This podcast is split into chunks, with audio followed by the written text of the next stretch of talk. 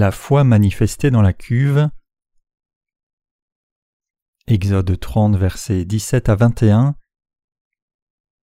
L'Éternel parla à Moïse et dit Tu feras une cuve d'airain avec sa base d'airain pour les ablutions, tu la placeras entre la tente d'assignation et l'autel, et tu émettras de l'eau avec laquelle Aaron et ses fils se laveront les mains et les pieds. Lorsqu'ils entreront dans la tente d'assignation, ils se laveront avec cette eau afin qu'ils ne meurent point, et aussi lorsqu'ils s'approcheront de l'autel pour faire le sacrifice et pour offrir des sacrifices à l'Éternel. Ils se laveront les mains et les pieds afin qu'ils ne meurent point. Ce sera une loi perpétuelle pour Aaron, pour ses fils et pour leurs descendants. La cuve dans le parvis du tabernacle. Matériaux. Faite d'airain, elle était toujours remplie d'eau. Signification spirituelle. Les reins signifient le jugement de tous les péchés de l'humanité. Pour porter la condamnation de tous les péchés de l'humanité, Jésus prit les péchés du monde sur lui en étant baptisé par Jean. Ainsi la signification de la cuve est que nous pouvons être lavés de tous nos péchés en croyant que tous ces péchés ont été transférés sur Jésus par son baptême. Les sacrificateurs qui servaient dans le tabernacle lavaient aussi leurs mains et leurs pieds dans la cuve avant d'entrer dans le tabernacle et évitaient ainsi leur mort. Les reins se réfèrent au jugement de tous les péchés, et l'eau de la cuve se réfère au baptême que Jésus reçut de Jean, et par lequel il prit les péchés du monde sur lui. En d'autres termes, la cuve nous montre que Jésus accepta que tous les péchés soient transférés sur lui et porta la condamnation de ses péchés. L'eau dans la cuve signifie dans l'Ancien Testament le fil bleu du tabernacle, et dans le Nouveau Testament le baptême que Jésus reçut de Jean. Matthieu 3 verset 15, 1 Pierre 3 verset 21. Ainsi, la cuve se réfère au baptême de Jésus, et c'est aussi le lieu où nous confirmons notre foi dans le fait que Jésus prit tous nos péchés, incluant nos péchés actuels, et les effaça une fois pour toutes au travers du baptême qu'il reçut de Jean-Baptiste il y a plus de deux mille ans. Il y a des justes dans ce monde qui sont nés de nouveau en croyant dans l'évangile de l'eau et de l'esprit. Ils sont ceux qui ont reçu la rémission de leurs péchés en croyant que leurs péchés ont été pardonnés par les œuvres de Jésus manifesté dans le fil bleu, pourpre et cramoisi et le fin lin retors. Cependant, parce que même les justes qui ont reçu la rémission du péché sont insuffisants dans leur chair, ils ne peuvent faire autrement que de pécher chaque jour, et de tels péchés sont les péchés actuels. Le lieu où les justes qui ont reçu la rémission du péché viennent résoudre le problème de leur péché actuel n'est autre que cette cuve. À chaque fois que le juste commet un péché, il vient à la cuve dans la cour du tabernacle et lave ses mains et ses pieds, et peut donc confirmer le fait que Jésus a déjà pardonné tous ses péchés actuels aussi en croyant dans la parole écrite de Dieu. Dans la Bible, l'eau est parfois utilisée pour se référer aussi à la parole de Dieu, mais la signification la plus importante de l'eau est le baptême de Jésus. Éphésiens 5 verset 26 dit Afin de la sanctifier par la parole, après l'avoir purifiée par le baptême d'eau, et Jean 15, verset 3 dit Déjà vous êtes purs à cause de la parole que je vous ai annoncée. La cuve rend les saints qui ont reçu la rémission de leurs péchés capables de posséder la preuve que le Seigneur a pardonné tous leurs péchés par l'eau, peu importe combien la chair est faible. 1 Pierre 3, versets 21 et 22 déclare Cette eau était une figure du baptême, qui n'est pas la purification des souillures du corps, mais l'engagement d'une bonne conscience envers Dieu et qui maintenant vous sauve vous aussi par la résurrection de Jésus-Christ. Il est à la droite de Dieu depuis qu'il est allé au ciel, et que les anges, les autorités et les puissances lui ont été soumis. Juste avant ces versets, Pierre explique la signification spirituelle de l'eau au jour de Noé. Bien que Noé ait averti les pécheurs, les âmes emprisonnées par le péché, en d'autres termes, du déluge, qui effacerait tout ce que contient le premier monde, seuls huit furent sauvés par l'eau, L'eau du déluge à cette époque fit périr tous ceux qui n'avaient pas cru dans la parole de Dieu.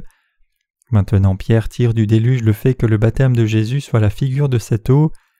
Ainsi, la cuve est le lieu où nous confirmons notre salut une fois encore devant Dieu, quand et après que nous soyons sauvés.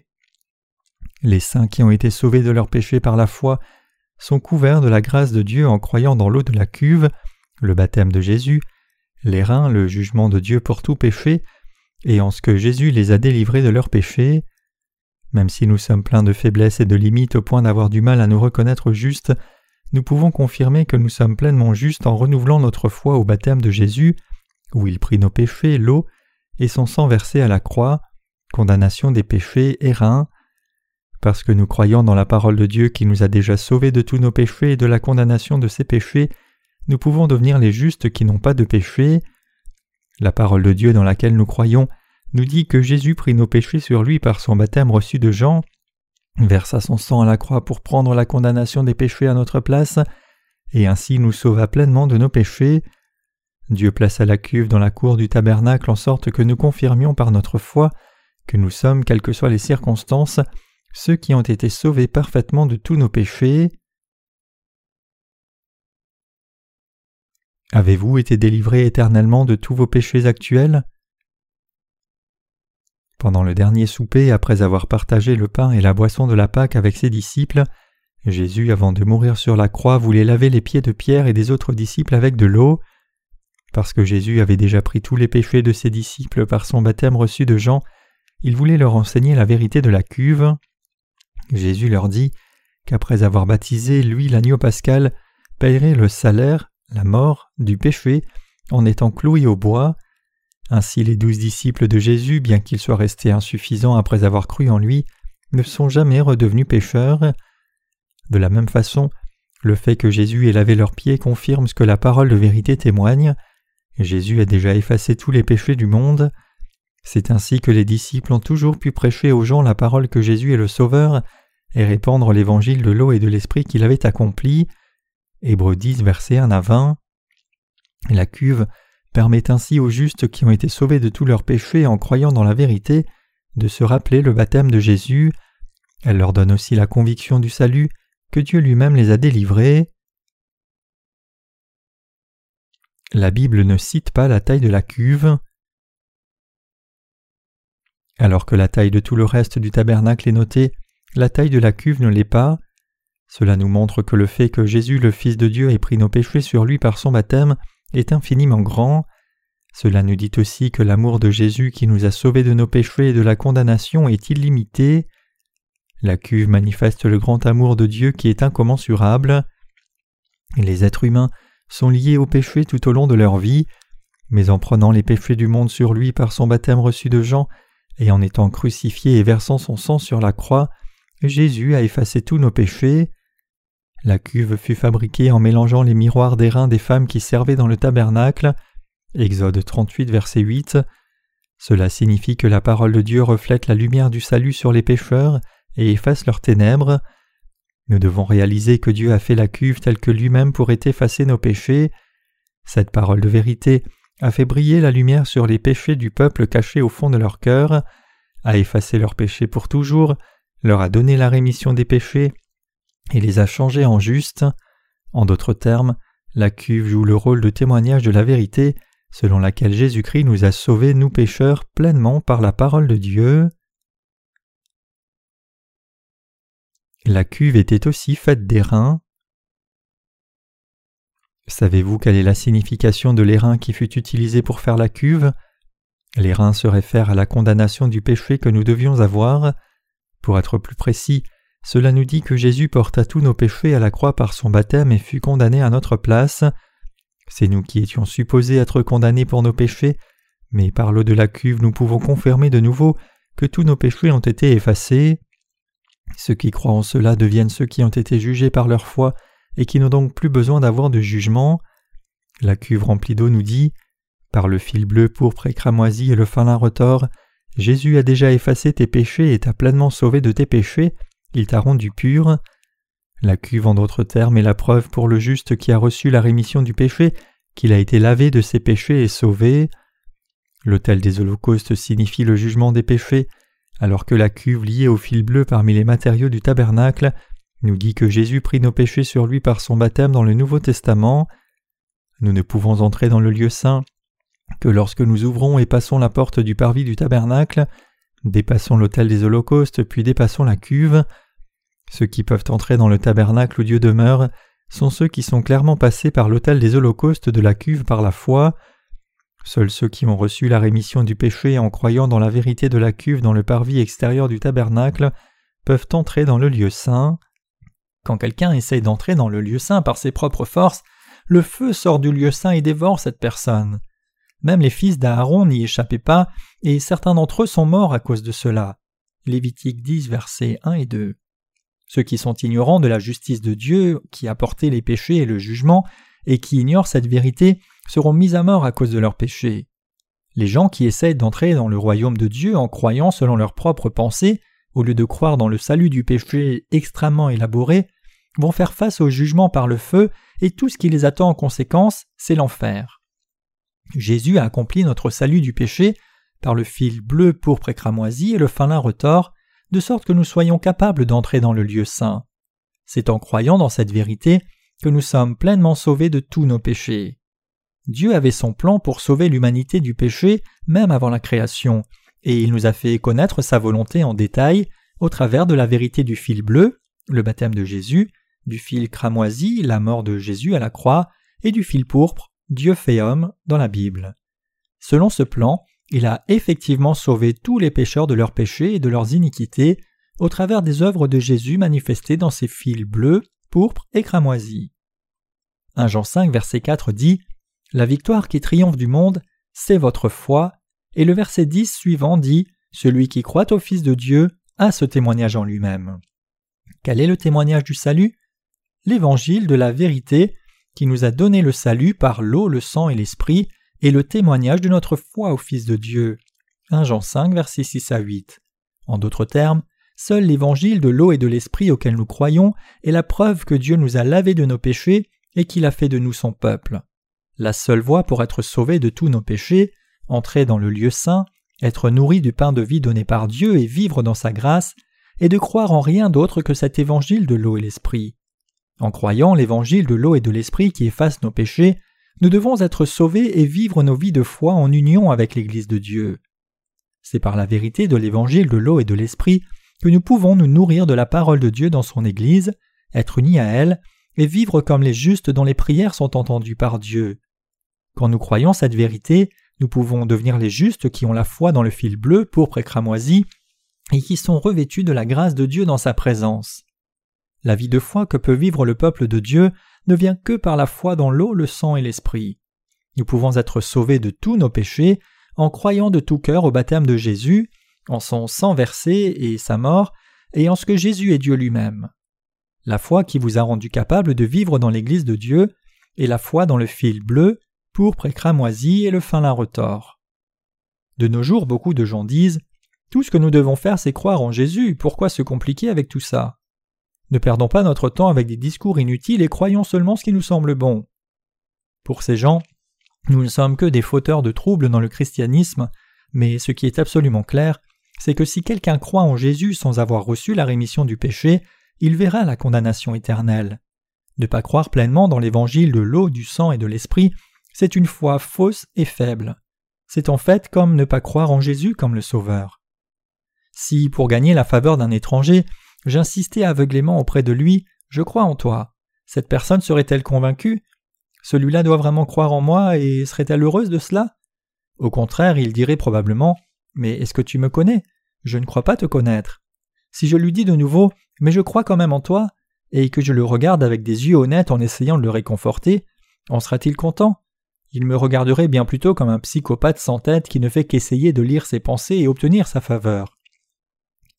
Dieu ne se réjouit pas non plus des gens qui croient en lui aveuglément. Quand nous disons Je crois en Dieu, je crois en Jésus comme sauveur des pécheurs, alors nous devons confesser notre foi en lui après avoir connu et cru la façon dont il s'est occupé des iniquités des pécheurs. Si nous croyons bêtement et aveuglement, comme si nous n'avions pas de tête, alors nous ne pouvons pas être sauvés. Nous sommes sauvés quand nous croyons en connaissant d'abord clairement comment Jésus a fait disparaître nos péchés. Quand nous disons que nous croyons en quelqu'un, nous plaçons notre confiance en cette personne parce que nous la connaissons et nous considérons cette personne comme crédible. Placer notre confiance en quelqu'un que nous ne connaissons pas montre que nous sommes menteurs ou que nous suivons comme du bétail. Ainsi, quand nous confessons croire en Jésus, nous devons savoir exactement comment Jésus a fait disparaître tous nos péchés. C'est alors seulement que nous ne serons pas abandonnés par notre Seigneur au dernier moment et que nous pourrons entrer dans les cieux comme des enfants de Dieu nés de nouveau. La vraie foi qui peut nous conduire dans le ciel, c'est la foi dans le fil bleu, pourpre et cramoisi. En d'autres termes, la vraie foi croit en l'évangile de l'eau et de l'esprit qui nous a sauvés par l'eau, le baptême de Jésus, le sang, la mort de Jésus, et le Saint-Esprit, Jésus est Dieu. Nous devons savoir combien grande est la grâce de notre Seigneur qui nous a sauvés, et croire, car croire cette vérité nous conduira à notre salut. Le fait que la foi de quelqu'un soit complète ou non est déterminé par le fait que cette personne connaisse ou non la vérité. Vous pouvez croire en Jésus comme votre Sauveur seulement quand vous croyez en l'évangile de l'eau et de l'esprit de tout votre cœur. Et cette foi en Jésus comme notre Sauveur, qui nous a donné la rémission du péché par l'évangile de l'eau et de l'esprit, est la vraie foi qui nous a sauvés de tous nos péchés. La cuve est l'affirmation du salut qui a pardonné nos péchés. La cuve était remplie d'eau. Elle était placée en face du lieu saint. La cuve est le lieu où nous nous souvenons que nous avons reçu la rémission du péché et où nous affirmons cela par la foi. C'est l'affirmation du fait que Dieu a effacé tous les péchés des croyants. Comme les sacrificateurs servant dans le lieu saint lavaient leurs mains et leurs pieds à la cuve à chaque fois qu'ils étaient souillés, ceux qui ont reçu la rémission du péché, à chaque fois qu'ils pêchent, effacent aussi ces péchés en se souvenant et en affirmant de nouveau par la parole de Dieu que Jésus a déjà effacé ses péchés aussi, qui les souillent, et ils sont pardonnés pour cela, en étant condamnés sévèrement. Nous sommes pourris parce que nous ne pouvons faire autrement que de pécher en vivant dans ce monde. Avec quoi alors pouvons-nous effacer tous ces péchés qui nous pourrissent? Nous les effaçons en croyant que Jésus-Christ, le roi des rois, est venu sur la terre il y a plus de deux mille ans dans la chair d'un homme pour sauver les pécheurs, qu'il a pris les péchés sur lui par son baptême, a versé son sang à la croix pour les pécheurs, afin de les libérer de tous leurs péchés. Nous pouvons recevoir la rémission du péché et effacer nos péchés actuels quand nous croyons dans la vérité qui dit que Jésus a pris tous les péchés sur lui en étant baptisé. Nous pouvons être lavés de nos péchés aussi, en d'autres termes, quand nous croyons dans cette vérité qui dit qu'il a déjà effacé tous nos péchés par le fil bleu, pourpre et cramoisi. Nous devons avoir la foi qui connaît et croit la vérité de la cuve. Sans la foi dans la cuve, nous ne pouvons entrer dans le lieu saint où Dieu demeure. Nos œuvres ne peuvent être toujours parfaites. Parce que nous avons des faiblesses, nous péchons parfois, mais le salut que Dieu nous a donné est parfait car la parole de Dieu est parfaite. Parce que Dieu a effacé nos manquements par son salut parfait, nous pouvons entrer dans le lieu saint par la foi. Ceux qui ne passent pas par la cuve ne peuvent entrer dans le lieu saint. Nous devenons éligibles à l'entrée dans le lieu saint par notre foi dans la vérité, qui dit que Jésus est venu il y a deux mille ans sur la terre, et qu'il a effacé tous les péchés du monde par l'évangile de l'eau, du sang et de l'esprit prophétisé à travers le fil bleu, pourpre et cramoisi. Sans croire que le Seigneur a déjà effacé tous nos péchés et nous a rendus purs, nous ne pouvons pas entrer dans le lieu saint. Comme nous pouvons entrer dans le sanctuaire de Dieu seulement en croyant au fil bleu, pourpre et cramoisi, si nous ne croyons pas dans l'évangile de l'eau et de l'esprit, nous ne pouvons pas non plus jouir des bénédictions de nous tenir devant le trône de la grâce de Dieu en croyant dans sa parole dans son Église, de le prier pour recevoir sa grâce, et de vivre avec ses serviteurs et les saints.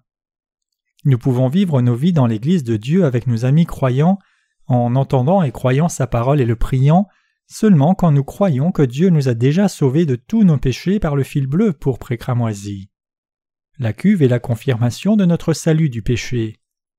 Dieu a placé la cuve en face du lieu saint et l'a remplie d'eau pour donner l'affirmation de la foi à ceux qui croient dans l'évangile de la rémission du péché.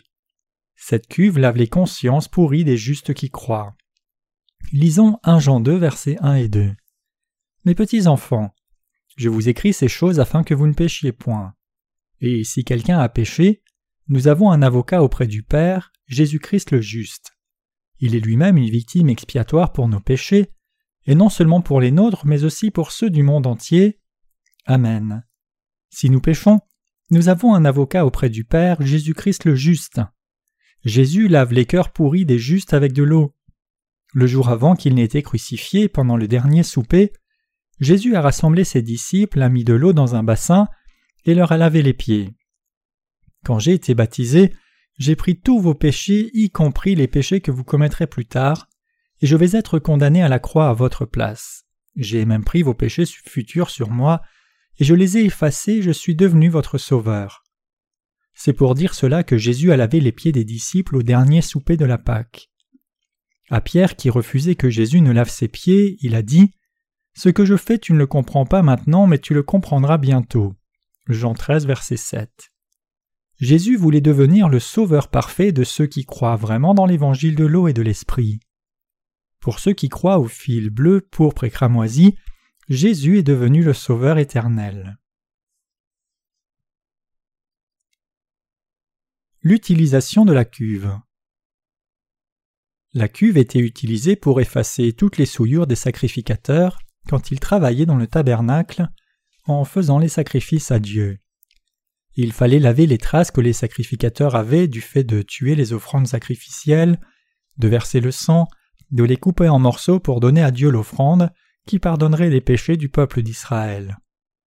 Quand les sacrificateurs étaient souillés en faisant les offrandes, ils devaient se laver avec de l'eau, et la cuve était le lieu où toute souillure était effacée.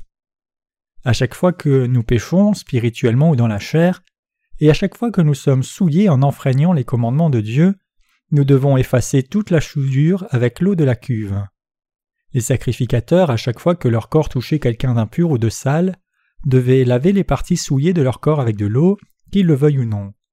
Ainsi, à chaque fois que ceux qui croient en Dieu sont en contact avec quelque chose de sale ou d'impur, l'eau de la cuve est utilisée pour effacer toute cette souillure. En bref, l'eau de la cuve a été donnée pour être utilisée afin d'effacer les souillures de ceux qui sont nés de nouveau. Ainsi, la cuve contient la grâce de Dieu. La signification de la cuve n'est pas un objet optionnel que nous pouvons choisir de croire ou non, mais c'est l'objet nécessaire et essentiel à ceux qui croient en Jésus. Dieu donna la taille de tous les autres objets du tabernacle, spécifiant la hauteur, la longueur et la largeur qu'il devait avoir, mais il n'a pas spécifié la taille de la cuve, c'est une caractéristique particulière propre à la cuve.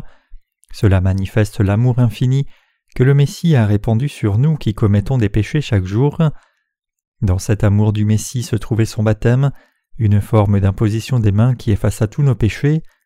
Comme beaucoup d'eau était utilisée quand les sacrificateurs étaient souillés en faisant leur devoir, la cuve devait toujours être remplie d'eau. La taille de la cuve dépendait de ce besoin. Parce que cette cuve était d'airain, à chaque fois que les sacrificateurs se lavaient de cette eau, ils pensaient au jugement du péché. Les sacrificateurs qui servaient dans le tabernacle devaient laver toutes les saletés de leurs mains et leurs pieds avec l'eau de la cuve. Si les reins manifestent le jugement de Dieu, alors l'eau manifeste l'effacement des péchés. Hébreux 10, verset 22 dit Nos corps lavés d'une eau pure, et Tite 3, verset 5 dit Le bain de la régénération et du renouvellement par le Saint-Esprit. Comme ces passages, la parole du Nouveau Testament nous parle de laver les souillures par l'eau du baptême. Si les sacrificateurs effaçaient leurs souillures venues dans leur vie par l'eau de la cuve, nous chrétiens nés de nouveau aujourd'hui pouvons effacer tous nos péchés actuels commis dans nos vies en croyant dans le baptême de Jésus. L'eau de la cuve de l'Ancien Testament nous montre que le Messie vint sur cette terre et effaça tous les péchés du monde par le baptême qu'il reçut de Jean. Au travers de la Bible, Dieu nous dit que non seulement les péchés commis par le peuple d'Israël, mais les péchés actuels commis par tous les gens de l'histoire humaine entière ont été transférés sur Jésus par le baptême qu'il a reçu de Jean. Quand Jésus fut baptisé par Jean, il dit en Matthieu 3 verset 15 Laisse faire, car il convient que nous accomplissions ainsi tout ce qui est juste. En recevant son baptême, la même sorte d'imposition des mains de Jean, le représentant de l'humanité, Jésus prit tous les péchés de l'humanité sur son propre corps. Donc en croyant dans le fait que tous nos péchés furent transférés sur Jésus le Messie par son baptême, nous pouvons être lavés des souillures du péché de nos cœurs. Parce que nous avons déjà transféré tous nos péchés sur Jésus en croyant dans cette vérité, tout ce que nous devons faire, c'est de croire que le Fils de Dieu a porté les péchés du monde jusqu'à la croix, fut crucifié et versa son sang, devint l'offrande sacrificielle parfaite pour toute l'humanité, et nous a délivrés de tous nos péchés. Croyez-vous cela dans vos cœurs? Ceux qui croient vraiment que le Messie est devenu notre propre offrande sacrificielle sont sauvés éternellement. Le problème des péchés actuels peut aussi être résolu en croyant dans le baptême de Jésus. La Bible nous dit-elle comment nous pouvons effacer tous nos péchés actuels? Comme les sacrificateurs effaçaient leurs souillures avec l'eau de la cuve dans l'Ancien Testament, dans le Nouveau Testament, nous pouvons recevoir la rémission de nos péchés actuels en croyant que Jésus a accompli la justice de Dieu en prenant le péché du monde sur lui par son baptême reçu de Jean. Finalement, tous les péchés sont effacés en croyant dans la vérité. Quand les gens d'Israël donnaient les offrandes pour le péché à Dieu, ils apportaient au tabernacle un animal sacrificiel sans défaut, comme une chèvre ou un buffle, confessaient leurs péchés et les transféraient sur l'offrande en posant leurs mains sur sa tête, et tuaient ces offrandes de sacrifice qui portaient leurs péchés. Ils coupaient ensuite le cou et versaient le sang, plaçant le sang sur le corne de l'autel des holocaustes et versant le reste par terre. Lévitique 4. Même leur péché d'un an était remis d'un coup par la foi dans les offrandes du péché le jour du pardon. Lévitique 16. Finalement, nous recevons notre rémission du péché par la même méthode que les offrandes du péché de l'Ancien Testament, c'est-à-dire en croyant dans le baptême du Messie qui a effacé nos péchés et le sang à la croix. L'imposition des mains de l'Ancien Testament correspond au baptême que Jésus reçut dans le Nouveau Testament. Notre Messie se chargea et effaça tous nos péchés en étant baptisé par Jean et crucifié. Quand c'est par les œuvres du baptême du Messie et son sang à la croix que Dieu nous a sauvés parfaitement de tous nos péchés, que devons-nous faire de plus pour être pardonnés de nos péchés? Ce dont nous devons nous rappeler et croire, c'est que même si nous péchons quotidiennement dans nos vies à cause de nos faiblesses, tous ces péchés ont aussi été effacés par Jésus-Christ qui vint par l'eau et le sang. Même si nous croyons en Dieu, à cause de nos manquements nous tombons encore dans la faiblesse et la faute, mais notre Dieu qui connaît cela nous a sauvés en envoyant le Messie sur cette terre, lui faisant prendre les péchés de l'humanité sur lui par son baptême et le sacrifiant. En plaçant l'autel des holocaustes et la cuve dans le parvis du tabernacle, Dieu nous a permis d'effacer tous nos péchés actuels commis quotidiennement avant d'entrer dans le sanctuaire, la maison de Dieu. Mais cela ne signifie pas que nous sommes supposés effacer nos péchés actuels par des prières de repentance quotidiennes. Au contraire, c'est notre foi dans le baptême du Messie et son sang sur la croix qui efface tous nos péchés. Dieu a établi que quand le juste fait une faute et pêche et agit mal après avoir cru en Jésus, il doit se laver de tout péché en croyant dans le baptême que le Messie, le Seigneur de la cuve reçut. Beaucoup de gens sont enclins à considérer le fait que Jésus ait porté les péchés et son jugement pour tous les péchés comme la même chose, les attachant ensemble aveuglément comme un seul paquet. Mais parce que nous commettons des péchés actuels quotidiennement à cause de nos faiblesses, la purification des péchés et le jugement des péchés doivent être séparés en Dieu. Le baptême que Jésus reçut de Jean et sa mort sur la croix devait porter tous nos péchés sur lui, pour être jugé pour ses péchés et pour nous en sauver parfaitement. Dans cette foi, nous pouvons ainsi recevoir le jugement de nos péchés une fois pour toutes. Le problème de nos péchés quotidiens doit être résolu en croyant dans le baptême du Messie. C'est en unissant ces deux composants, le baptême et la croix, que le seul et parfait salut est accompli. C'est la vérité de la parfaite rémission du péché. Étant donné que la solution à nos problèmes de péché est concernée, nous devons penser et croire en séparant le baptême de Jésus et la croix l'un de l'autre. Quand les sacrificateurs tuaient les animaux sacrificiels dans le tabernacle, ils étaient souillés par le sang qui giclait. Nous ne pouvons même pas imaginer à quel point ils étaient sales. Les sacrificateurs devaient nettoyer toute cette souillure, mais s'il n'y avait pas eu d'eau dans la couve de la cour du tabernacle, ils n'auraient pas pu le faire. Peu importe que ce soit le souverain sacrificateur ou un simple sacrificateur qui avait été pardonné d'un an de péché, s'il ne lavait pas la souillure avec l'eau de la cuve, cette personne ne pouvait pas vivre sans garder cette souillure sur elle. Même si le souverain sacrificateur avait toutes sortes de souillures sur lui, parce qu'il y avait la cuve dans la cour du tabernacle, il pouvait toujours être lavé. Même si un sacrificateur était pardonné pour tous les péchés d'un an entièrement, il était par là en train d'effacer les péchés quotidiens. Dieu établit que les sacrificateurs qui lui donneraient les offrandes devaient ainsi être lavés de toutes les souillures à la cuve. Nous pouvons alors réaliser pourquoi Dieu mit la cuve dans le parvis du tabernacle. Nous pouvons aussi savoir pourquoi la cuve était placée entre l'autel des holocaustes et le sanctuaire. Pourquoi avons-nous besoin de la cuve? La vérité contenue dans la cuve est révélée dans Jean chapitre 13. Pendant la Pâque, après avoir pris le dernier souper avec ses disciples, Jésus leur lava les pieds et ce fut au tour de Pierre. Quand Jésus essaya de laver ses pieds, il demanda à Pierre d'avancer ses pieds de sorte qu'il puisse les laver.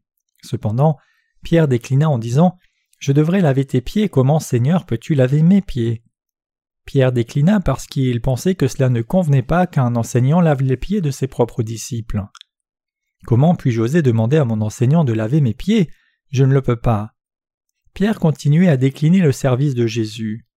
Ce que Jésus dit alors à Pierre est d'une grande importance. Ce que je fais, tu ne le comprends pas maintenant, mais tu le comprendras bientôt. Jean 13, verset 7. Voici ce que Jésus voulait dire. Tu ne peux comprendre maintenant pourquoi je dois laver tes pieds, mais ce sera la clé pour résoudre le problème de tes péchés actuels. Tu commettras beaucoup de péchés, mais j'ai déjà pris même tes péchés du futur sur moi, et à cause de ces péchés-là, je dois verser mon sang à la croix. Tu dois donc savoir et croire que je suis le Messie qui m'occupe même de tes péchés futurs. Dans l'esprit de Pierre, cela semblait contraire à l'éthique que le Messie lave ses pieds, et c'est pour cela qu'il déclina. Mais Jésus dit à Pierre, Tu le sauras bientôt, et à laver ses pieds. C'est seulement si je lave tes pieds que tu peux être en communion avec moi. Tu ne comprends pas maintenant pourquoi je lave tes pieds, mais quand j'aurai été crucifié et que je serai monté dans le royaume des cieux, tu sauras pourquoi j'ai lavé tes pieds. Parce que je suis ton Messie, j'ai déjà pris tes péchés futurs par mon baptême, et en devenant l'offrande sacrificielle pour tes péchés, je suis devenu ton sauveur. Comme notre Seigneur le dit, Pierre ne comprenait rien à ce moment-là, mais après la résurrection du Seigneur, il a réalisé. Vraiment, c'est cela qui a effacé même ses péchés actuels.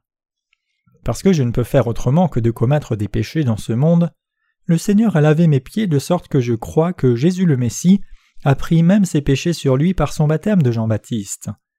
Le baptême du Messie s'est chargé même de ses péchés du futur. Jésus a pris tous ses péchés sur lui par son baptême, il a apporté les péchés du monde à la croix, et il a pris la condamnation de tous les péchés en étant crucifié. Puis en ressuscitant des morts, il nous a vraiment et entièrement sauvés de tous nos péchés. Un peu plus tard, après avoir renié le Seigneur trois fois, Pierre a réalisé et cru cela.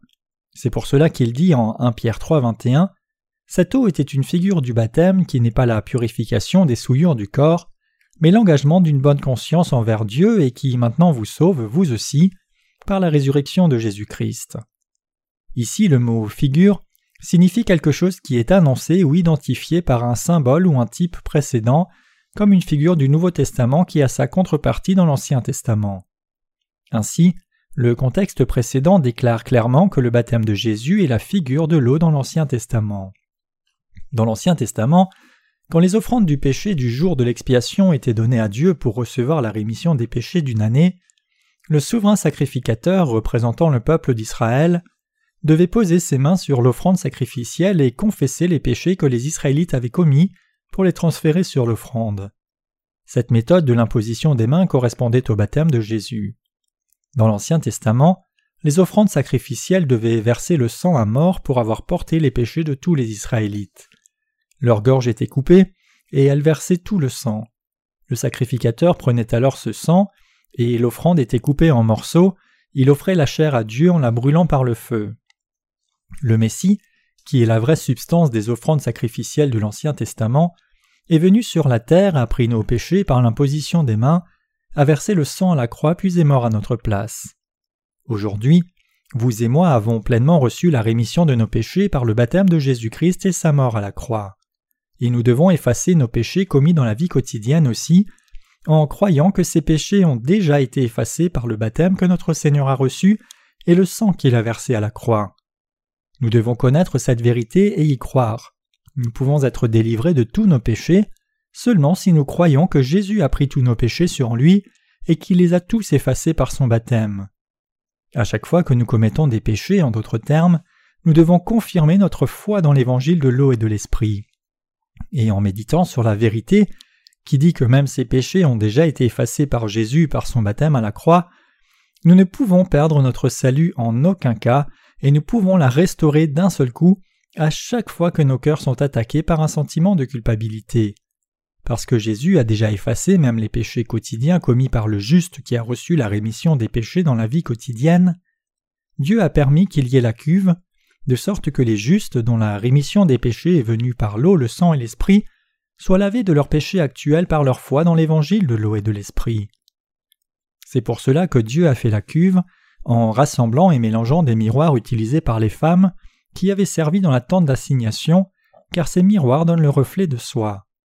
Chaque fois que nous commettons des péchés et tombons dans le désespoir à cause de nos faiblesses, nous devons aller à la cuve et laver nos mains et nos pieds.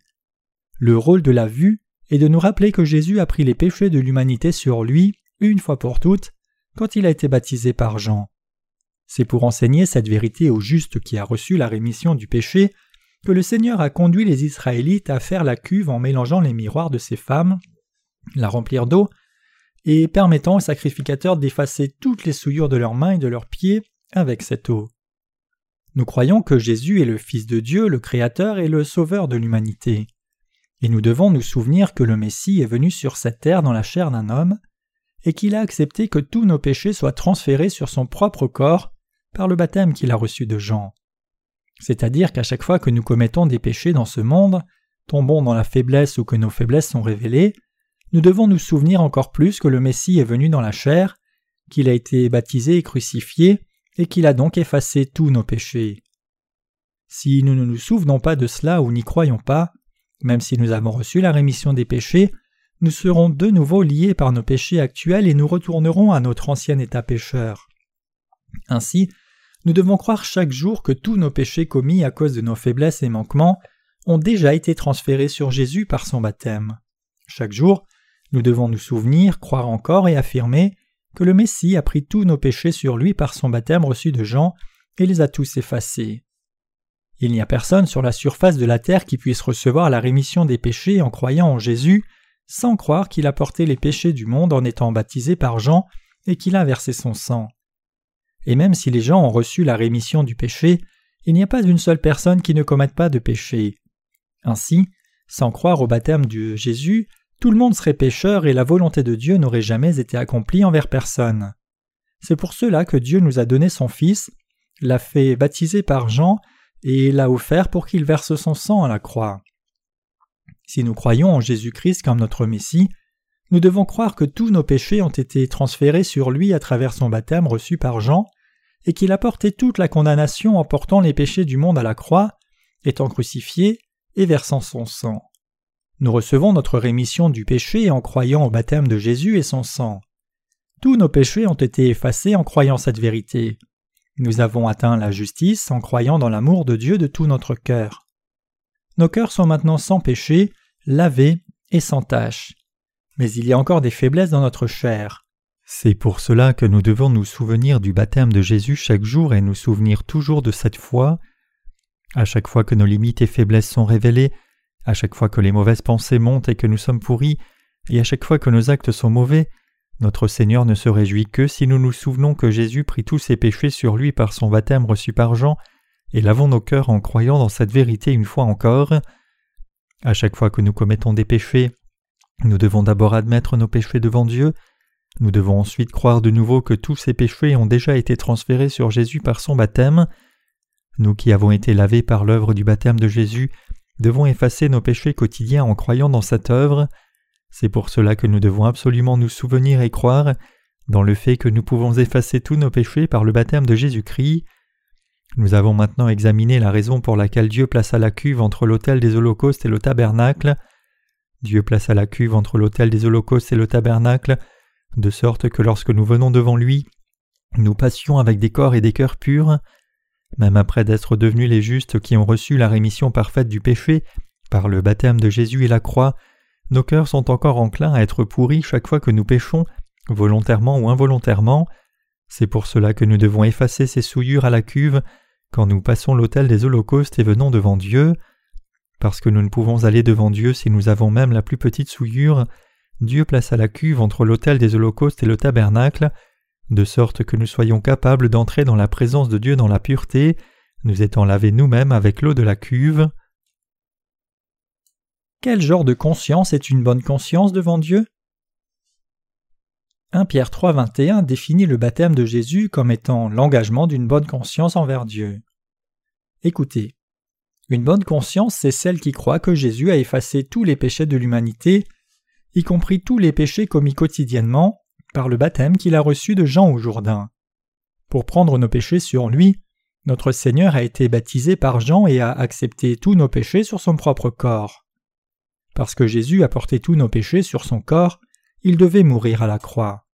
Si nous ignorons et ne croyons pas ce qu'il a fait, alors nos consciences ne peuvent qu'être mauvaises.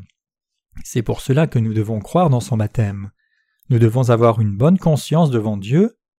Bien que dans notre chair nous ne puissions pas être capables de vivre parfaitement à 100%, au moins dans nos consciences nous pouvons et devons avoir une bonne conscience devant Dieu. Il y a environ un demi-siècle, quand la Corée a tout perdu dans la ruine de la guerre de Corée, un flot d'aide est venu sur le pays pour le relever. Même si les orphelins devaient recevoir cette aide en premier, au lieu qu'il en soit ainsi, des gens sans scrupules ont détourné dans leur propre poche et se sont fabriqués leur propre santé. Ils n'avaient pas de conscience. Quand les pays extérieurs ont donné du lait en poudre, de la farine, des chaussures, des vêtements et d'autres aides, les supporters les ont envoyés de sorte que les gens nus et affamés dans le besoin puissent être vêtus et nourris correctement. Ils pouvaient difficilement imaginer que des officiels publics méchants et des trompeurs détourneraient cette aide. Des gens de bonne conscience auraient distribué cela parmi les pauvres. Ceux qui, au lieu de changer les aides en une opportunité de bâtir leur propre système, ont distribué parmi les pauvres mourant de faim, n'auraient pas eu sujet de honte devant Dieu car ils auraient vécu avec une bonne conscience. Mais ceux qui ne l'ont pas fait auraient été accusés d'être des traîtres par leur propre conscience. Bien sûr, ces traîtres pourraient être purifiés de tous leurs péchés s'ils se convertissaient et croyaient dans le baptême de Jésus maintenant. Pour prendre nos péchés sur lui et effacer tous nos péchés actuels, Jésus est venu sur la terre et a été baptisé. Ayant ainsi été baptisé par Jean, Jésus a effacé nos péchés une fois pour toutes. Je voudrais confronter les incroyants à son baptême en disant Qu'est-ce qui vous rend si fier pour ne pas croire ce baptême? Avec quelle confiance ne croyez-vous pas? Êtes-vous assez bon pour entrer dans le royaume de Dieu sans la foi dans son baptême? Si nous voulons vraiment être des gens de bonne conscience, nous devons effacer tous nos péchés actuels par le baptême que Jésus a reçu de Jean.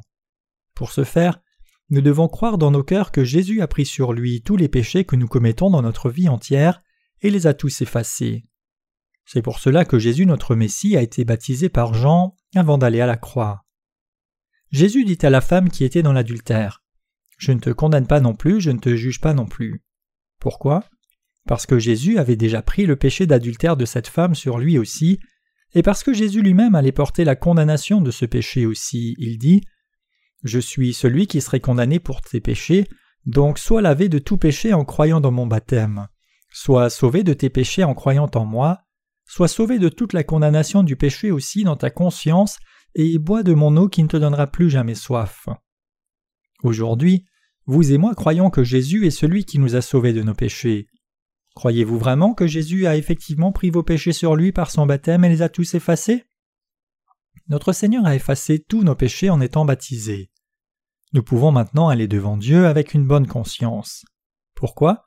Parce que notre Seigneur a pris tous nos péchés sur lui et les a effacés, en étant baptisé, il les a portés à la croix, a été condamné à notre place en étant crucifié, et il est ressuscité des morts.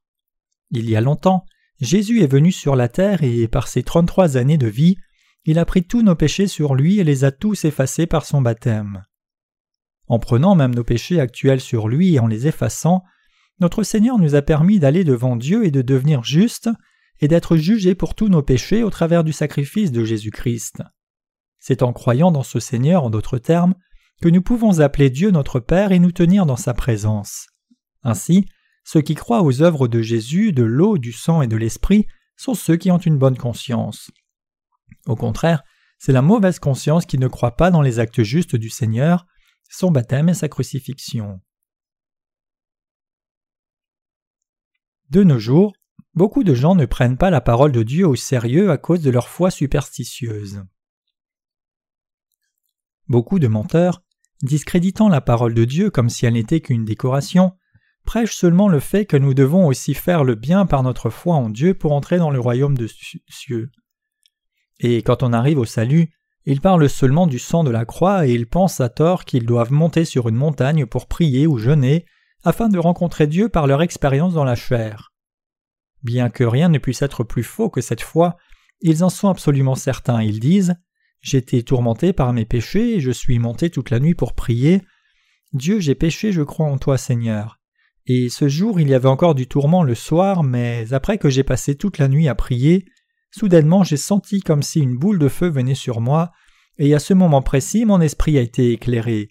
Tous les péchés de mon cœur ont été effacés, sont rendus blancs comme neige, et c'est à ce moment-là que je suis né de nouveau, Alléluia. Mais de telles pensées sont humaines, ignorantes et orgueilleuses et rendent la parole de Dieu inutile. Vous devez vous souvenir que Dieu punira ceux qui disent de tels non-sens mystiques et trompent les gens en conduisant d'autres au feu dans l'enfer. Mes oreilles me faisaient si mal, mais j'ai cru ce que le Seigneur a dit que nous serions guéris si nous croyons, et j'ai dit à ma douleur Seigneur, je crois, et lorsque j'ai cru, ma douleur est partie. J'avais un ulcère gastrique, et à chaque fois que je mangeais quelque chose, j'avais des douleurs terribles. Donc avant de manger, j'ai prié Seigneur, je souffre, mais tu as dit que tu entendrais tout ce que nous demandons par la foi. Je crois en ta parole, et depuis je n'ai plus eu de problème digestif. Qu'est-ce que tout cela? Ce sont des cas où les gens n'ont pas rencontré le Seigneur par la parole. Ces cas démontrent l'erreur de la foi qui ne croit pas dans la parole. Ce ne sont pas des réponses à leurs prières reçues par la parole, mais juste une foi mystique. Ils croient en Dieu non par la parole, mais dans leur confusion erronée basée sur leurs propres émotions et expériences. Quoi d'aussi regrettable et triste qu'il y ait tant de tels mystiques parmi les chrétiens d'aujourd'hui? Ainsi, mettre de côté la parole de Dieu et croire en Jésus aveuglément en se basant sur les émotions et les expériences n'a amené qu'à une foi superstitieuse. Les gens qui prétendent croire en Jésus, même s'ils n'ont pas cru par la parole, ont besoin de s'examiner eux-mêmes pour voir s'ils sont possédés par des démons ou pas. J'ai rencontré Jésus en priant. Jésus est apparu dans mon rêve. J'ai prié ardemment et ma maladie a été guérie. N'importe qui peut faire de telles déclarations de la bouche, mais ce qui est clair, c'est que ce n'est pas la foi donnée par Dieu, mais une fausse foi donnée par Satan. Au travers du fil bleu, pourpre et cramoisi et du fin lin retors, notre Seigneur s'est révélé à nous. Le Seigneur se révèle-t-il à nous de manière nouvelle et différente dans l'époque d'aujourd'hui? Apparaît-il vraiment devant nous dans une illusion un rêve? Il traîne des chaînes à ses pieds, saigne de partout, a une couronne d'épines sur sa tête et dit Tu vois, c'est ainsi que j'ai souffert pour toi, maintenant que feras-tu pour moi? Est-ce que c'est ainsi que notre Seigneur se révèle à nous? C'est un non-sens. Il y a encore des gens qui, après avoir fait ce genre de rêve supposé, font un vœu devant Dieu. Seigneur, je deviendrai ton serviteur et je te servirai de tout mon cœur le reste de ma vie. Je bâtirai une maison de prière ici, je bâtirai une église ici. Je porterai ma croix pour le restant de ma vie et je rendrai témoignage de toi dans toute la nation et dans le monde entier. En fait, nous pouvons facilement croiser ce genre de prédicateurs dévoués dans les rues et les places publiques. Sans exception, ce sont tous des mystiques qu'ils disent qu'ils ont décidé de vivre ainsi après avoir vu Jésus dans un rêve ou avoir entendu une voix du Seigneur en priant, particulièrement dans cette époque où toute sa parole a été entièrement donnée à l'humanité. Les rêves viennent par des circuits compliqués du subconscient humain. Ces gens ont ce genre de rêve parce qu'ils ont toutes sortes d'imaginations au sujet de Jésus, dans l'amour inapproprié et parce qu'ils pensent de trop. Quand votre esprit demeure profondément sur des problèmes avant d'aller dormir, vous avez de fortes chances de vous voir réfléchir à ce problème dans vos rêves aussi. Ainsi, les rêves sont fabriqués dans votre subconscient. C'est pourquoi si nous pensons trop, nous avons toutes sortes de rêves. Ils n'ont rien à voir avec la foi, mais ils ne sont qu'un reflet des changements physiques ou du subconscient. C'est pour cela que si les gens pensent beaucoup à Jésus et le sang à la croix, dans leurs rêves il apparaîtra avec une couronne d'épines sur la tête. En soi il n'y a rien de mal à ces rêves. Mais prendre ses rêves trop au sérieux est une grave erreur. Si Jésus apparaît devant eux, saignant de partout, et dit Que feras-tu pour moi? Tu dois vivre le reste de ta vie pour moi comme un ascétique, pour moi tu ne dois avoir aucune possession. Qu'en est-il? Il y a des gens orgueilleux qui abandonnent vraiment toute leur possession pour vivre ainsi. Y a-t-il quelqu'un qui ait été terrifié à cause d'un rêve qu'il ait pris au sérieux ou dont la vie ait été changée à cause de cela? Ce n'est autre que du mysticisme. Dieu nous rencontre par la parole. Il n'est pas quelqu'un que nous pouvons rencontrer dans un rêve ou une vision dans la prière. La parole de Dieu est écrite dans les Anciens et Nouveaux Testaments, et c'est quand nous entendons cette parole nous être prêchée et l'acceptons dans nos cœurs que nos esprits peuvent le rencontrer par la parole. En d'autres termes, c'est par la parole que vos esprits peuvent rencontrer Dieu. C'est par la parole que nous avons connu que Jésus a pris tous nos péchés sur lui par son baptême. C'est en entendant cette parole que nous avons cru dans nos cœurs la réponse à la question de pourquoi Jésus a dû mourir à la croix se trouve aussi dans la parole. C'est parce que Jésus a pris tous nos péchés sur lui en étant baptisé qu'il est mort à la croix et nous a sauvés. Par la parole, nous connaissons Dieu et par la parole nous croyons en lui. le fait que Jésus soit Dieu est aussi connu et cru seulement par la parole. Comment avons-nous pu croire en Dieu? N'était-ce pas par la parole écrite de Dieu? S'il n'y avait pas la parole de Dieu, comment aurions-nous rencontré et cru en Jésus, qui a fait disparaître tous nos péchés? S'il n'y avait pas la parole de Dieu, notre foi ne serait rien. C'est ce que je pense. Nous pouvons exprimer notre pensée, mais ce n'est pas la vérité, et quand nos cœurs sont remplis de ce qui n'est pas vrai, alors la vérité concrète ne peut pas entrer dans nos cœurs. La bonne chose à dire n'est pas c'est ce que je pense, mais plutôt c'est ce que la Bible dit. Quand nous lisons la Bible, la vérité annoncée par Dieu vient dans nos cœurs et corrige les erreurs de nos pensées. De quoi votre foi dans l'évangile de l'eau et de l'esprit est-elle faite? Est-elle faite de vos propres pensées Ou êtes-vous né de nouveau en connaissant et croyant pour avoir entendu la parole? C'est au travers de la parole que nous avons cru et rencontré Dieu dans nos cœurs. C'est pour cela que la porte de la cour du tabernacle était tissée de fils bleus, pourpre et cramoisi et de fin lin retors. L'eau contenue dans la cuve représente le baptême par lequel Jésus-Christ a pris tous nos péchés sur lui. Laisse faire, car il convient que nous accomplissions ainsi tout ce qui est juste. Matthieu 3, verset 15. Au travers de la parole de Dieu, nous avons connu le baptême par lequel Jésus a pris les péchés du monde sur lui. Parce que c'est de la parole que nous avons connu le baptême de Jésus qui a pris tous les péchés que vous et moi commettons tout au long de notre vie, cette parole nous a donné la foi dans le baptême dans nos cœurs. C'est par la parole que nous découvrons la vérité manifestée dans la cuve. Par la parole de Dieu, nous pouvons découvrir que la cuve était faite d'airain. Dans la Bible, l'airain signifie le jugement. Ainsi, la signification de la cuve d'airain est celle-ci. Lorsque nous regardons à nous-mêmes devant la loi, qui joue le rôle de miroir qui nous reflète, nous sommes liés à la condamnation.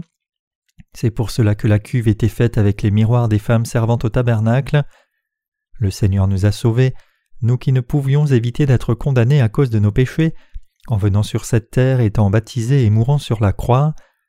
Par la parole écrite de Dieu, nous connaissons que c'est parce que Jésus fut baptisé qu'il prit tous nos péchés sur lui, alla à la croix et porta la condamnation du péché, et c'est en acceptant dans nos cœurs et croyant dans cette vérité que nous avons été sauvés. Qu'en est-il de vous? Comment avez-vous été sauvés?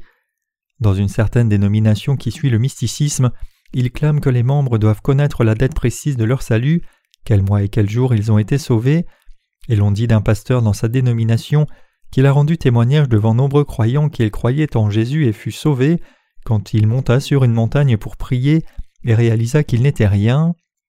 Il clama très fièrement qu'il n'avait jamais oublié la date et l'heure exacte de sa nouvelle naissance. Cela n'a certainement rien à voir avec le fin retort mais n'est qu'émotionnel. La foi de ces pasteurs n'a rien à voir avec le fil bleu pourpre et cramoisi et le fin lin retors. Le salut enseigné par cette dénomination n'a rien à voir avec le vrai salut fait par la parole de Dieu, mais ce n'est qu'une propre invention. Il est vraiment possible de s'hypnotiser soi-même. Si les gens continuent d'insister sur le fait qu'ils sont sans péché et pensent ainsi encore et encore, alors ils finissent par être hypnotisés par eux-mêmes et deviennent sans péché par eux-mêmes. S'ils continuent de chanter cette phrase pour eux, alors ils se sentiront vraiment comme s'ils n'avaient plus de péché, mais de tels sentiments ne peuvent durer. Dans un rien de temps, ils devront encore une fois s'hypnotiser chantant Je suis sans péché, je suis sans péché. Quelle foi centrée sur soi, fausse, ignorante et superstitieuse est cela Le fin retors représente la parole de Dieu de l'Ancien et le Nouveau Testament. Le fait que les portes du parvis du tabernacle, du lieu saint et du lieu très saint étaient toutes tissées de fils bleus, pourpres et cramoisis et de fin retors, nous dit que Jésus est devenu la porte de notre salut et notre Sauveur exactement comme c'est écrit dans l'Ancien et le Nouveau Testament. Je remercie donc vraiment Dieu pour l'assurance de ce salut certain que Dieu nous a annoncé. C'est pourquoi quand je prie, je n'essaye pas de faire appel à des émotions ou faire un show. Je prie en laissant tout à Dieu et lui faisant confiance. Père, aide-nous s'il te plaît Fais-nous prêcher l'Évangile par tout le monde. Protège et garde tous mes disciples, les ministres et les saints. Donne-nous les ouvriers qui peuvent servir l'Évangile. Permets que cet Évangile soit répandu et fais que les croyants réalisent et croient dans ta parole. C'est tout ce que je dis quand je prie. Je ne prie pas en essayant d'éveiller mes émotions et en pleurant, et rien de ces singeries de cirque ne fait partie de mes prières. Beaucoup de gens, quand ils ne peuvent pousser leurs émotions bien qu'ils essayent, pensent même à leurs parents morts depuis longtemps pour produire des larmes et feindre que leurs prières soient sérieuses pour les autres. De telles prières inventées sont comme un sac poubelle qui ferait vomir Dieu. Les gens poussent leurs émotions aussi en pensant à la crucifixion de Jésus et crient aveuglement Je crois en toi, Seigneur. Mais cela signifie-t-il vraiment que la foi de ces gens soit forte? Si vous pensez à vos péchés et essayez d'éveiller vos émotions en disant Seigneur, j'ai péché, aide-moi à vivre droitement, alors il est possible de vous pousser émotionnellement. Parce qu'avoir une telle expérience émotionnelle est une bonne séance de pleurs et qu'elle peut évacuer pas mal de stress, beaucoup de gens qui se sentent rafraîchis pensent que c'est cela la foi. Bien que leur vie soit pleine de problèmes, de telles expériences émotionnelles les fait se sentir mieux pour un moment, et ils continuent donc leur vie religieuse comme cela. Vous devez croire que le Seigneur est venu vers nous par le fil bleu, pourpre et cramoisi et le fin lin retors. Notre Seigneur est venu vers nous par la parole. Vous ne devriez pas attendre de vos sens, mais vous devez écouter ce que la parole de Dieu vous dit. Ce qui est important, c'est de savoir si vous croyez ou non dans la parole de Dieu dans votre cœur. Quand vous priez, n'essayez pas de vous concentrer sur vos émotions. Plutôt, vous devriez les contrôler et les maintenir au niveau approprié. Pourquoi? Parce qu'il y a beaucoup de menteurs dans ce monde qui vont s'approcher de ceux qui aiment être stimulés émotionnellement et qui vont chercher à tirer avantage de leurs poussées émotionnelles. Parce que les gens perdent si souvent leur intelligence en suivant leurs sentiments, quand les réunions de réveil se tiennent sous la bannière de grands réveils spirituels, l'aimant est souvent l'excitation des émotions des participants. Cependant, maintenant que je suis né de nouveau, je ne peux supporter un tel réveil même si j'essaye, car prêcher la parole de Dieu ce n'est pas exciter les émotions des gens comme ces grandes réunions de réveil le font dans le monde. Parce que je suis né de nouveau par la parole de vérité, j'ai bien placé la limite à l'aspect émotionnel qui était un intrus dans ma vie spirituelle. Nous les justes qui entendons la parole de vérité, utilisons notre intelligence et croyons dans nos cœurs sans être excités émotionnellement. Nous croyons la vérité en réalisant rapidement si quelqu'un parle de la parole de Dieu telle qu'elle est ou non, en y croyant réellement. Parce que nous qui connaissons et croyons la vérité du fil bleu, pourpre et cramoisi et du fin lin retors avons le Saint-Esprit dans nos cœurs, nous réalisons que l'excitation émotionnelle est loin de la vérité et nous n'acceptons que la vérité authentique dans nos cœurs. Jésus est venu à nous par le fil bleu, pourpre et cramoisi et le fin lin retors. Combien cette vérité est merveilleuse! Combien l'amour de notre Seigneur est merveilleux, lui qui nous a sauvés! Au travers des quatre œuvres de Jésus écrites dans la parole de Dieu, nous avons cru que Jésus a pris tous nos péchés sur lui par son baptême, qu'il est mort à la croix, et qu'il nous a sauvés par son accomplissement de tout ce qui est juste. Croyez-vous cette vérité dans vos cœurs? Ceux qui prêchent l'Évangile doivent le répandre dans le fin lin retors, qui est la parole de Dieu des Anciens et Nouveaux Testaments, et son contenu doit être le fil bleu, pourpre et cramoisi. Ceux qui l'entendent doivent l'accepter dans leur cœur et y croire de tout leur cœur. L'eau de la cuve efface nos péchés. Par son baptême, Jésus a pris tous nos péchés sur lui et les a effacés. Le baptême de Jésus se réfère à l'eau de la cuve, il nous a lavés, nous qui étions liés à l'enfer à cause des péchés, et nous a permis de nous tenir devant Dieu. Parce que Jésus a pris tous nos péchés sur lui par son baptême, il a pu aller à la croix et les effacer en étant crucifié à mort. Le baptême de Jésus et la croix rendent tous deux témoignages que Jésus a pris la condamnation de tous nos péchés. Au travers du baptême et de la croix, Jésus a accompli notre salut. Donner des prières de repentance ne peut nous laver de nos péchés. C'est parce que Jésus a déjà pris nos péchés par son baptême que nos péchés sont effacés. C'est en entendant cette parole et en croyant ce que Jésus a fait pour nous que nous pouvons être libérés de la condamnation de tous nos péchés. Grâce à la condamnation que Jésus a prise, nous avons déjà pris toute notre condamnation du péché par la foi dans son baptême. Vraiment, nous avons été sauvés par la foi. Dans un sens, le salut est très simple. Si nous croyons au don et à l'amour du salut, nous pouvons être sauvés, mais si nous ne croyons pas, nous ne pouvons pas être sauvés. En dehors du salut accompli par Dieu, il n'y a rien que nous puissions faire pour être sauvés. Nous ne pouvons rien faire du tout pour notre salut si ce n'est pas Dieu. Comme notre Seigneur a décidé de nous sauver de cette façon même avant la création et qu'il a accompli notre salut, tout dépend de ce que Dieu décide. Dieu le Père a décidé de nous sauver à travers son Fils et le Saint-Esprit, et quand le temps voulu est arrivé, il a envoyé son Fils unique Jésus sur la terre. Quand Jésus a eu trente ans et que le temps était venu pour lui d'accomplir ses œuvres de salut, le Père l'a fait baptiser puis mourir à la croix, l'a ressuscité et nous a sauvés. Nous sommes sauvés en apprenant et en connaissant ce que le Seigneur a fait pour nous par la parole des Anciens et Nouveaux Testaments et en croyant dans nos cœurs. Être sauvé en croyant dans nos cœurs, ce n'est autre qu'accepter la foi dans nos cœurs.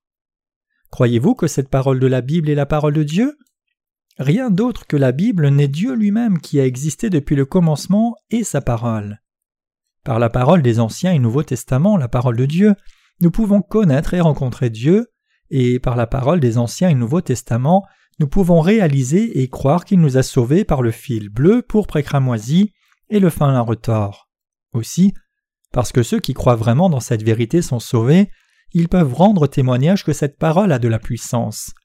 Nous ne devons pas juger et mesurer la parole de Dieu avec notre propre petite pensée, mais nous devons réaliser qu'elle est exactement ce que Dieu a dit pour nous sauver. Parmi les Anciens et Nouveaux Testaments, j'espère et prie que vous entendrez et croirez maintenant dans la parole du fil bleu, le baptême de Jésus, pourpre, Jésus est le roi des rois, et cramoisi, la croix, et du fin lin retors, la parole de Dieu des Anciens et Nouveaux Testaments. Si vous mettez la parole de Dieu de côté et jugez sa parole avec vos propres mesures le reste de votre vie, vous ne serez jamais sauvé. Si vous reconnaissez vous-même que vous ne connaissez pas bien la parole de Dieu, alors vous devez écouter attentivement ce que les prédécesseurs dans la foi vous disent. Qu'ils soient pasteurs, ouvriers ou autres, quand vous écoutez la parole de Dieu qu'ils prêchent et quand ce qu'ils prêchent est effectivement juste devant Dieu, tout ce que vous devez faire c'est reconnaître que c'est vrai et le croire dans vos cœurs. Ceux qui répandent la parole de Dieu ne le font pas parce que c'est facile, mais ils le font parce qu'ils diffusent ce qui est juste devant Dieu. C'est pour cela qu'ils prêchent la vraie connaissance devant Dieu, c'est-à-dire l'évangile de l'eau et de l'esprit, la vérité du fil bleu, pourpre et cramoisi et du fin lin retors. Indépendamment de celui auprès de qui nous entendons, si c'est la vraie parole de Dieu, il n'y a rien que nous puissions faire sinon accepter avec un oui, car il n'y a pas un tiré ni un iota qui soit faux dans la parole de Dieu. Nous devons croire la parole de Dieu. Qu'est-ce que croire? C'est accepter, c'est faire confiance. En d'autres termes, parce que notre Seigneur a été baptisé pour nous, nous lui confions toutes nos limites et nous dépendons de lui. Le Seigneur m'a-t-il vraiment sauvé en faisant cela? Je lui fais confiance et je crois en lui. Croire ainsi, c'est la vraie foi. Parmi les théologiens de ce monde, il est très dur de trouver quelqu'un qui connaisse et croit correctement. Même avant d'arriver à la cuve, ils sont coincés à la porte du parvis du tabernacle, incapables même d'entrer dans le parvis. Quand ils donnent des sermons sur le tabernacle, ils font un effort consciencieux pour décortiquer la porte du parvis, et quand ils publient des livres sur le tabernacle, ils insèrent des illustrations qui excluent la porte visible à neuf mètres qui ressortait du reste du parvis. Occasionnellement, il y en a qui prêchent en gros au sujet de la porte du parvis du tabernacle, mais parce qu'ils ne connaissent pas la substance fondamentale du fil bleu, ils disent seulement bleu est la couleur du ciel.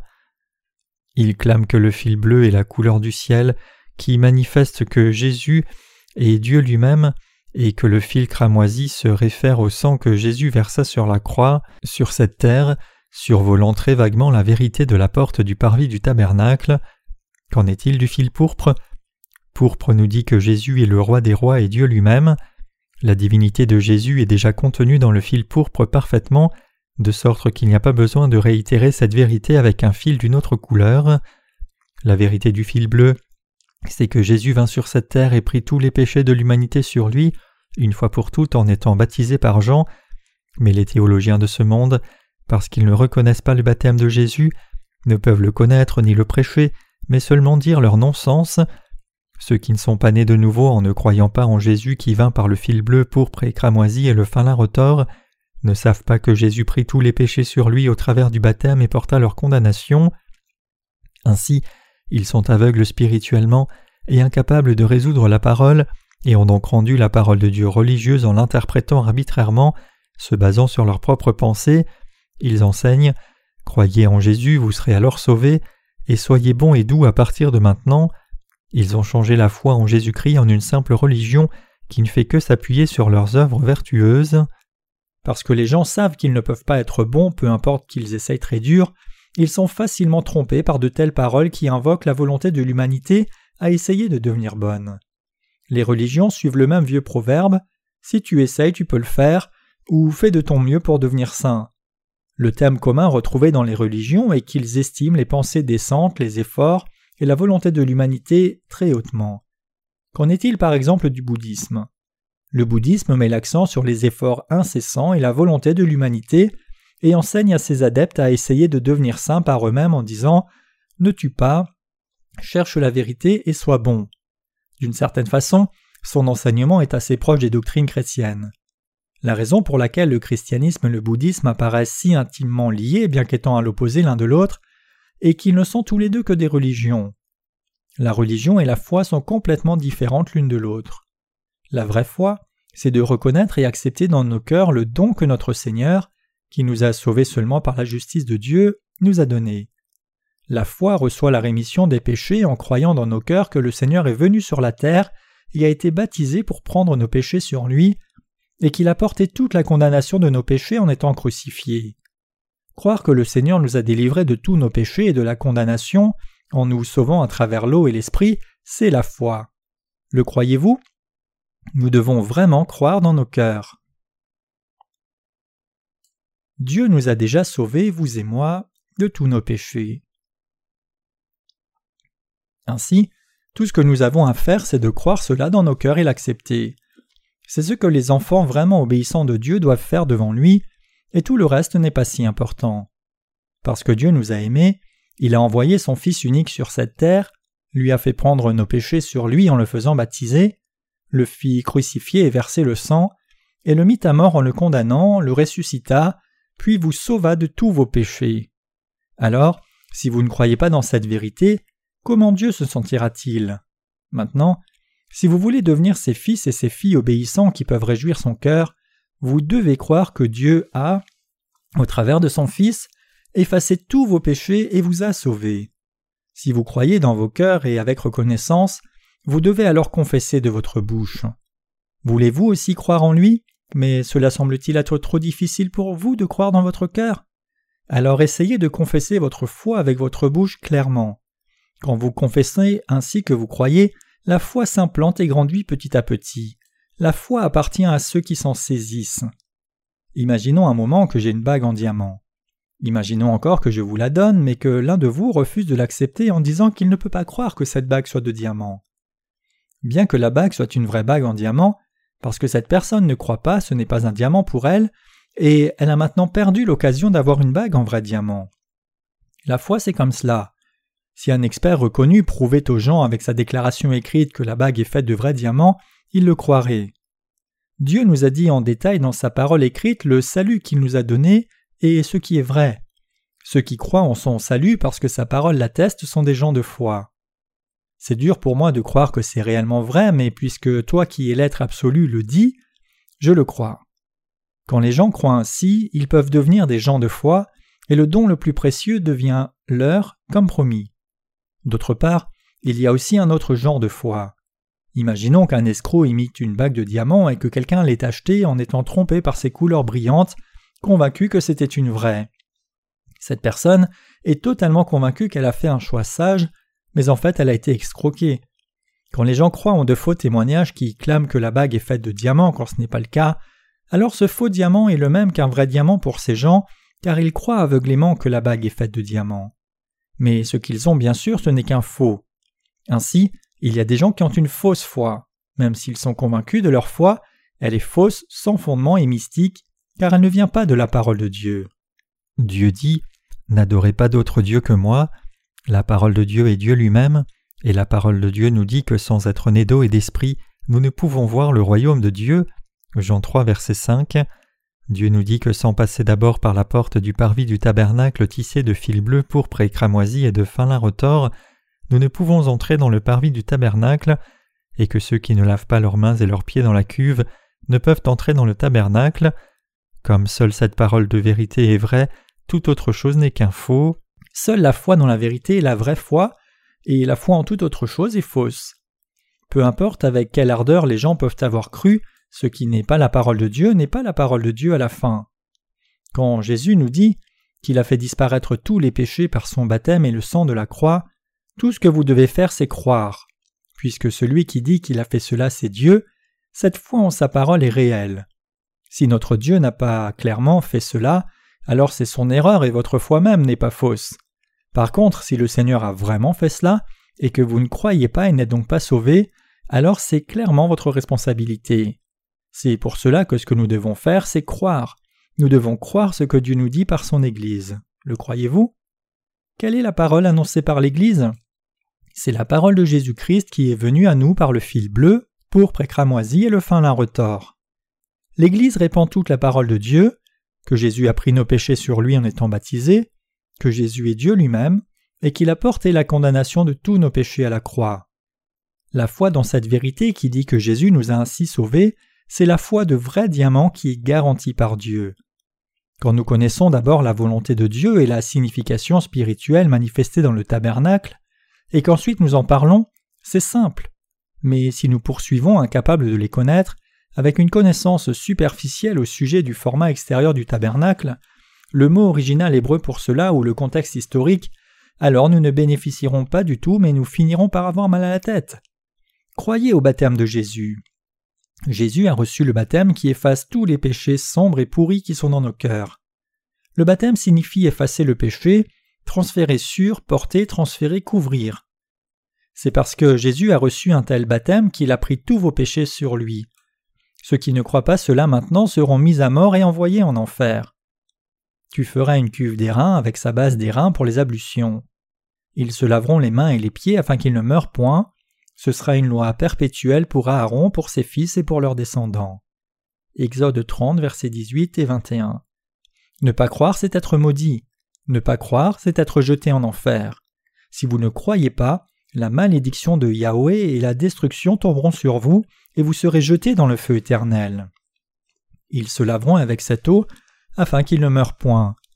Dieu dit cela au souverain sacrificateur, disant que c'est une loi éternelle que lui et ses descendants dans toutes les générations devraient observer. Celui qui veut croire en Jésus comme son Sauveur doit croire dans son baptême et dans le sang de la croix. La foi appartient à ceux qui la saisissent. Le salut devient vôtre quand vous l'acceptez dans votre cœur en croyant. La vérité peut nous être bénéfique seulement si nous croyons en elle. Nous devons croire ce que Dieu nous a dit. Il n'y a pas d'obstacle plus grand dans un cœur que l'incrédulité. Dieu dit que lorsque les sacrificateurs viennent devant lui, ils doivent d'abord laver leurs mains et leurs pieds dans la cuve des reins, et il y a encore trop de gens qui n'ont pas la foi pour laver leurs mains et leurs pieds avec l'eau de la cuve. Ceux qui n'ont pas cette foi manifestée dans la cuve seront mis à mort devant Dieu. Croyez dans l'évangile de l'eau et de l'esprit dans vos cœurs et soyez nettoyés, et allez donc devant Dieu, évitez votre mort et recevez son royaume comme don. Peu importe combien vous argumentez et insistez devant Dieu, vous serez condamné pour n'avoir pas obéi quand l'occasion vous a été donnée. J'espère et prie que personne parmi vous n'ait à faire face à la mort pour n'avoir pas cru dans la vérité. Si vous ne croyez pas dans la vérité du salut qui a effacé vos péchés par le baptême de Jésus et son sang sur la croix, vous serez grandement plein. Croyez-vous? Nous devons donner notre reconnaissance à Dieu de nous avoir sauvés de nos péchés et de la condamnation au travers de la cuve. La partie manquante du tabernacle sera développée dans la suite à ce livre. J'espère que vous aurez le privilège de devenir enfant de Dieu au travers des messages contenus dans ces livres.